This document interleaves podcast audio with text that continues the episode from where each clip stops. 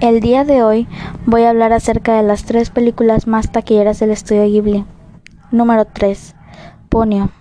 Recaudando más de 200 millones de dólares en taquillas alrededor del mundo. A su vez, ha sido aclamada debido a su dirección de arte, diseño y narrativa llena de magia y asombro que resulta interesante tanto para niños como adultos. Por todo esto, la película fue merecedora del premio de mejor producción animada en los premios de la Academia Japonesa y a los premios al anime de Tokio. Número 2. El increíble Castillo Vagabundo. Recaudó más de 235 millones de dólares en taquillas.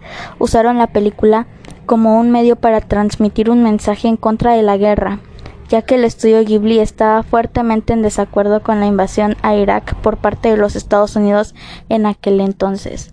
La película recibió una nominación como mejor película animada en los premios Oscar del 2006. Número 1. El viaje de Chihiro. Recaudó 395 millones 580 mil dólares en taquillas, a pesar de tener únicamente un presupuesto de 19 millones de dólares, El viaje de Chihiro se mantiene como una de las películas de anime más taquilleras y exitosas de la historia.